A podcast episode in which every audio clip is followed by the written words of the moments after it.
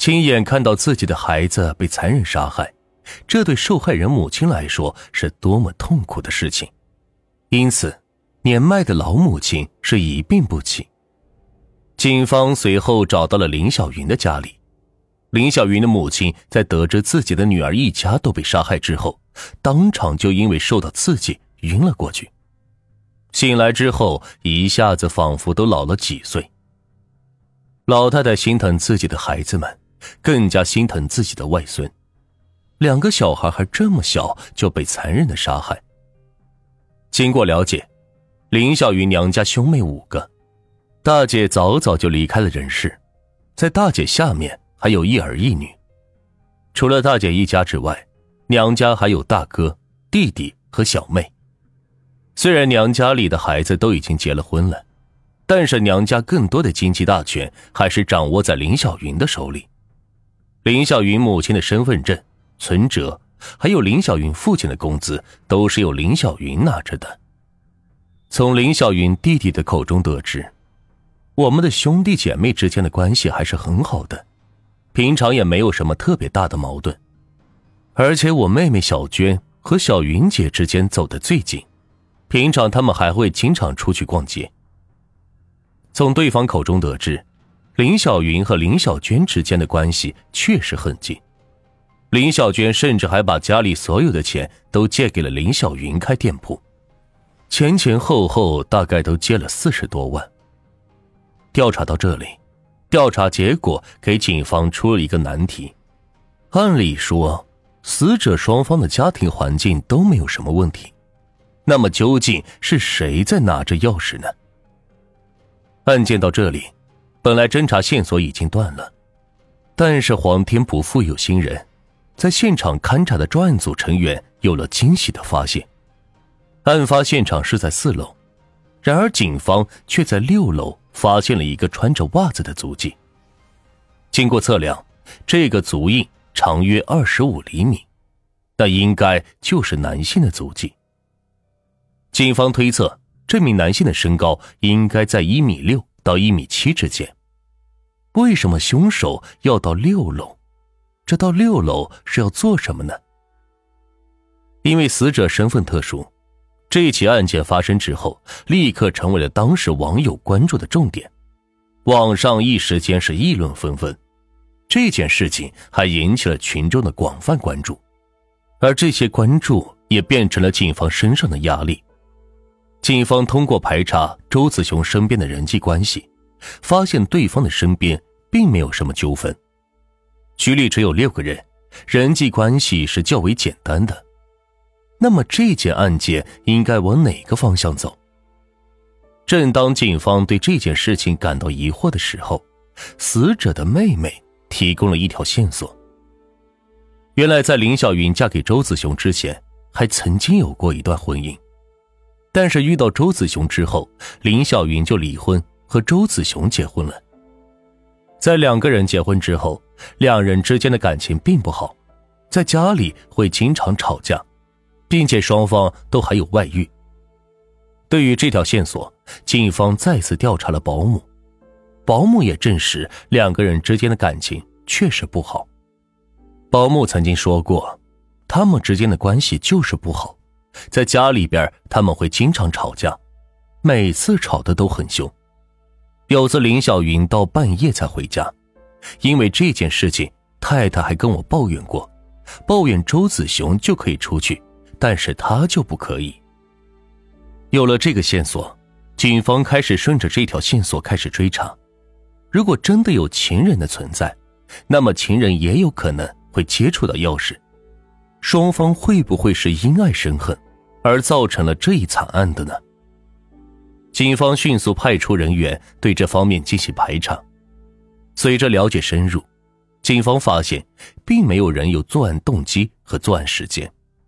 所以，警方开始逐步放弃这条线索，不是因为情杀，也不是因为工作矛盾，难道是因为亲戚纠纷吗？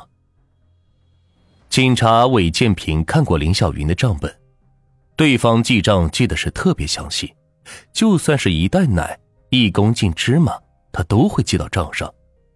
通过这条线索，警方围绕着对方的借贷关系，还有纠葛纠纷进行了调查，最终发现了十几个人跟林小云有过金钱纠葛。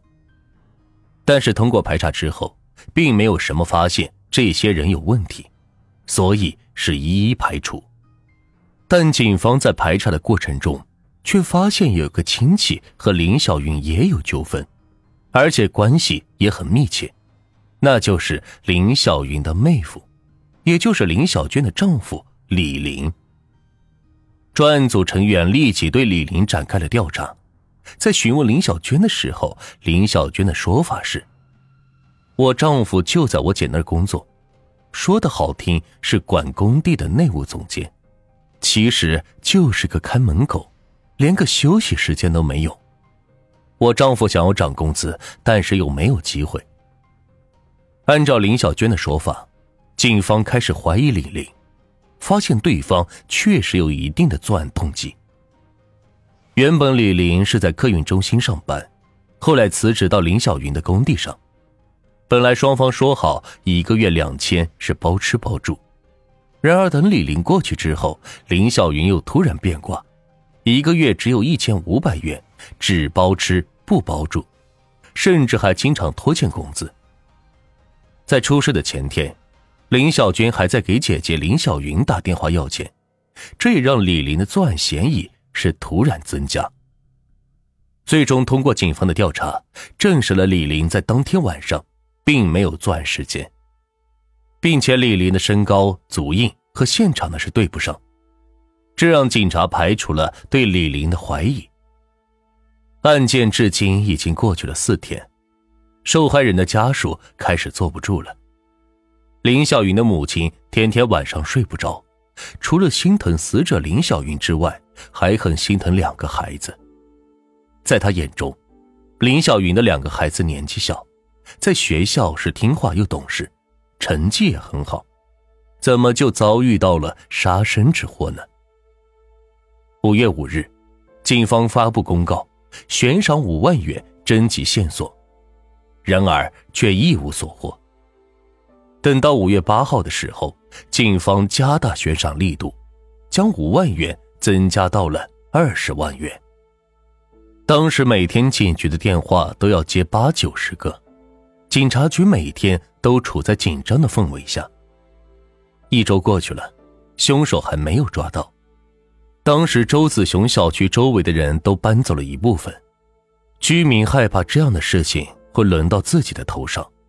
恐怖气氛一直笼罩在贺州城内。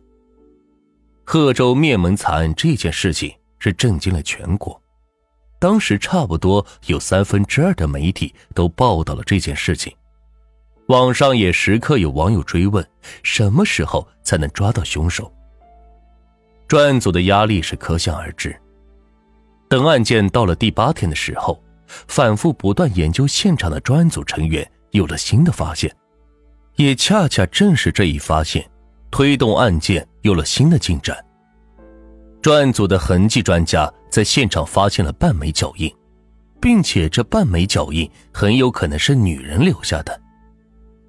在前面有提到，在案发之后，有人擦拭过现场后离开，而就在抹布擦拭的旁边，抹布会滴水，凶手自然而然的会把抹布拧干。